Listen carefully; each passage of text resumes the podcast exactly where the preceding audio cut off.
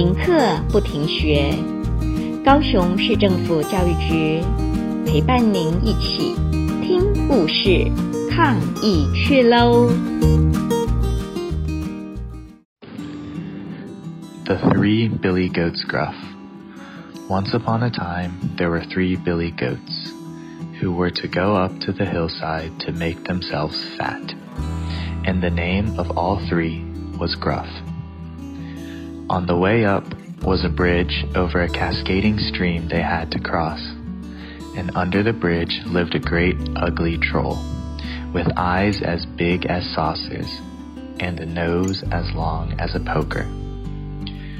So first of all came the youngest Billy Goat Gruff to cross the bridge. Trip, trap, trip, trap went the bridge. Who's that tripping over my bridge? roared the troll. Oh, it is only I, the tiniest Billy Goat Gruff, and I'm going up to the hillside to make myself fat, said the Billy Goat with such a small voice. Now, I'm going to gobble you up, said the troll. Oh no, pray don't take me. I'm too little, that I am, said the Billy Goat.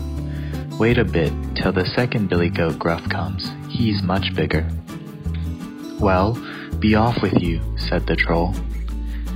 A little while after came the second Billy Goat Gruff to cross the bridge. Trip, trap, trip, trap, trip, trap, went the bridge. Who's that tripping over my bridge? roared the troll. Oh, it's the second Billy Goat Gruff, and I'm going up to the hillside to make myself fat, said the Billy Goat, who hadn't such a small voice. Now, I'm going coming to gobble you up, said the troll. Oh, no, don't take me.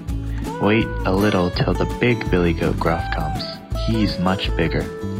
Very well, be off with you, said the troll. But just then up came the big Billy Goat Gruff. Trip, trap, trip, trap, trip, trap went the bridge, for the billy goat was so heavy that the bridge creaked and groaned under him. Who's that tramping over my bridge? roared the troll. It's I, the big billy goat gruff, said the billy goat, who had an ugly hoarse voice of his own. Now I'm coming to gobble you up, roared the troll. Well, come along, I've got two spears, and I'll poke your eyeballs out at your ears. I've got besides two curling stones, and I'll crush you to bits, body and bones.